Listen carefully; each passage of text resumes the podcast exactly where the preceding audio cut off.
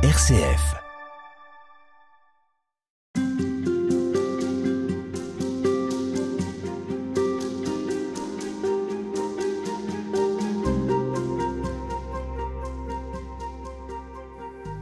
C'est une archive que je vous propose d'entendre cette semaine dans Halte Spirituelle, un témoin privilégié du mouvement œcuménique en la personne du père Pierre Michalon.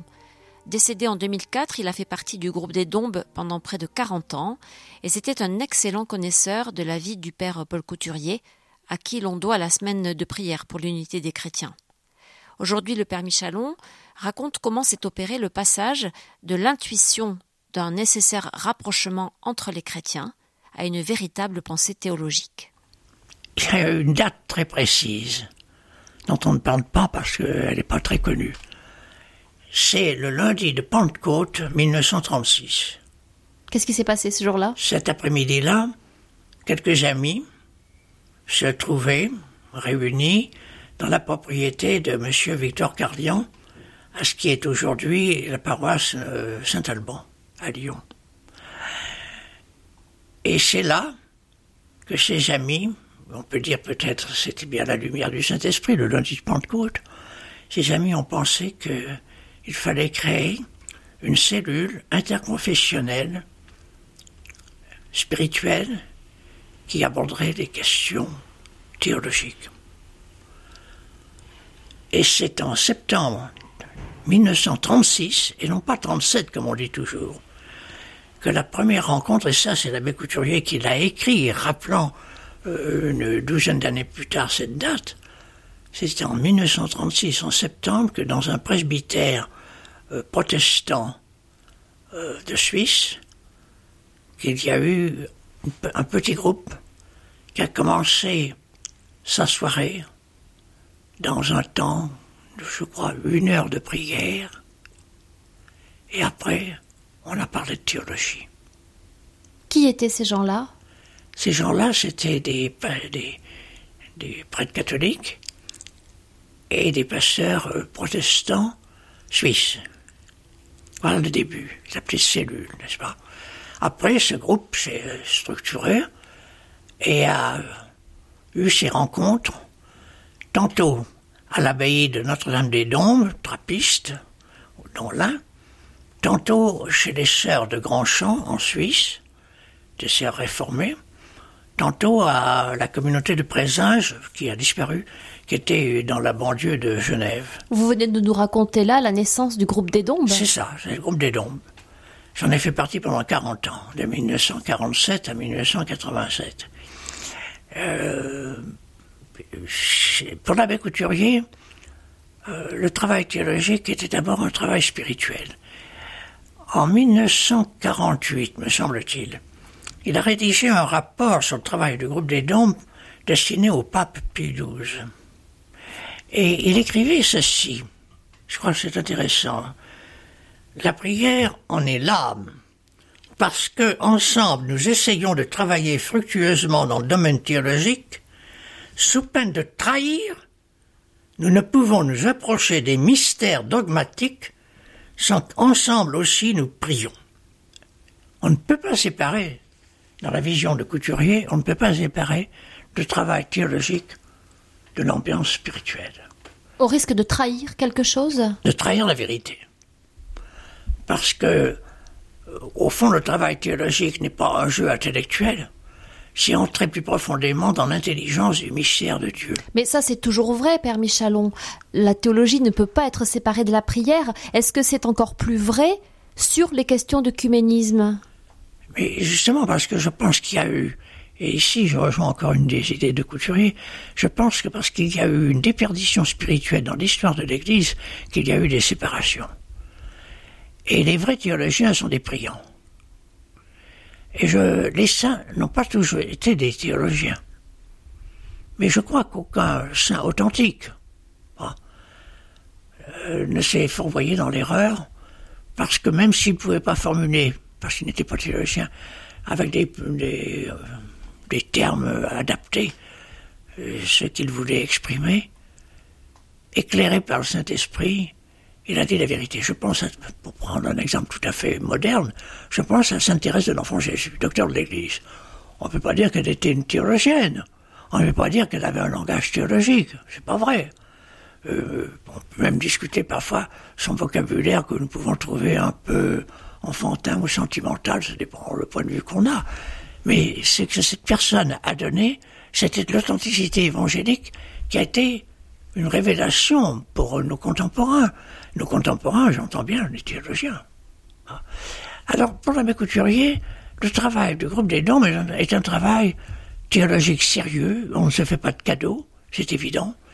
Mais c'est un travail qui se passe dans la prière. Euh, j'étais très attentif quand je suis entré dans le groupe des dons de la densité de prière qu'il y avait. Le matin, d'un côté les prêtres, de l'autre côté les pasteurs, c'est les prêtres la Sainte Eucharistie. De façon, pareil, c'est évident à cette époque, n'est-ce pas? Puis on se retrouvait en silence pour le petit déjeuner, un silence de prière. Et nous n'échangions entre nous qu'après le petit déjeuner. Et toutes les réunions de la journée, réunions de travail théologique, alors on a... Ça, ça, carbure dur parfois. Ça, euh, commençait toujours par euh, une méditation de quelques minutes sur texte biblique, toutes, et une prière spontanée. Et puis nous avions à midi un temps de prière avec les moines, quand nous étions à l'abbaye des Dombes. Euh, l'après-midi, nous terminions toujours avant le repas par euh, une célébration à l'église euh, abbatiale des Dombes. et puis après le repas, ben, c'était le repas du soir, c'était une conversation libre. Mais les temps de prière étaient énormes.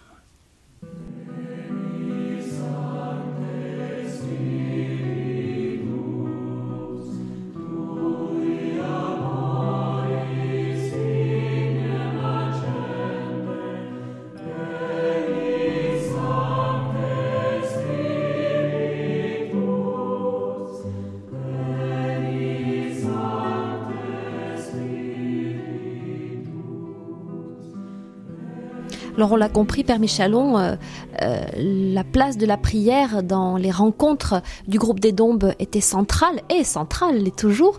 Euh, en ce qui concerne le travail à proprement parler théologique, comment est-ce qu'il s'est organisé au début? Il a fallu s'attaquer tout de suite aux, grandes questions les plus, les plus difficiles, l'Eucharistie, la place de Marie, les choses comme ça? Non, les, les, premières années où j'étais au groupe des Dombes, on le travail de, chaque session, c'était au mois de septembre quand on se réunissait une semaine. Euh, donc le travail se faisait sur des thèmes euh, un peu différents les uns des autres. Il y avait un exposé euh, catholique, un exposé protestant, parce que le groupe est pratiquement protestant-catholique. Vous savez, se mettre à quatre ou cinq églises différentes ensemble, on ne pourrait pas dialoguer. Donc c'était toujours bilatéral, n'est-ce pas, comme ça. Puis peu à peu, on est arrivé à prendre un thème. Mais parce que on avait créé toute une ambiance où on s'écoutait, on essayait de comprendre pourquoi l'autre affirmait ceci, pourquoi on ne comprenait pas cela. Alors, euh, ce climat étant créé, on a pris des thèmes. Et comme vous l'évoquiez tout à l'heure, nous avons pris le thème de l'Eucharistie. Hein. et nous sommes arrivés à dire ensemble, non pas une commune affirmation de tout ce qui concerne l'Eucharistie, mais un certain nombre de réalité contenue dans le mystère eucharistique qui semblait parfois difficilement acceptable par les uns et par les autres, qui ont pu être exprimées tout en, en, marquant les limites de cet euh, accord, mettons, sur l'Eucharistie du groupe des dons en 1971. De même au sujet de Marie, il y a quelques années, après cinq ans de travail, on a pu sortir ce document sur la place de Marie dans nos églises. Et ce n'est plus dans une confrontation, mais c'est une recherche ensemble. Et les points qui font encore difficulté entre catholiques et protestants, mettons, sur la Vierge Marie, sont situés dans une perspective d'avenir. Hein.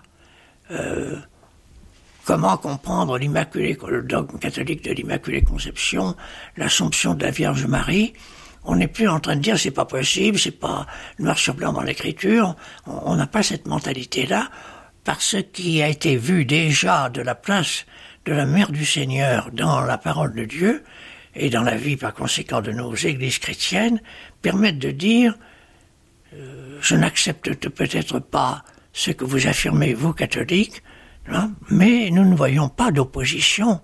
Ce n'est pas contre la parole de Dieu, par exemple. Vous allez me dire, c'est négatif.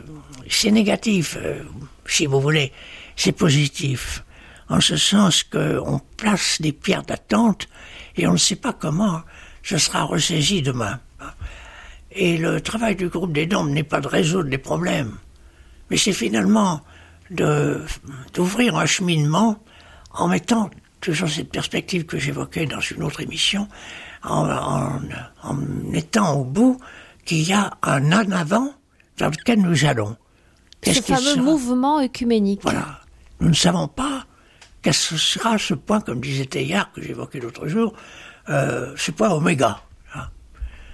Alors, euh, je suis, personnellement, ayant vécu 40 ans au groupe des dons, je suis dans l'enthousiasme, vous savez, du travail théologique qui se fait au groupe des dons.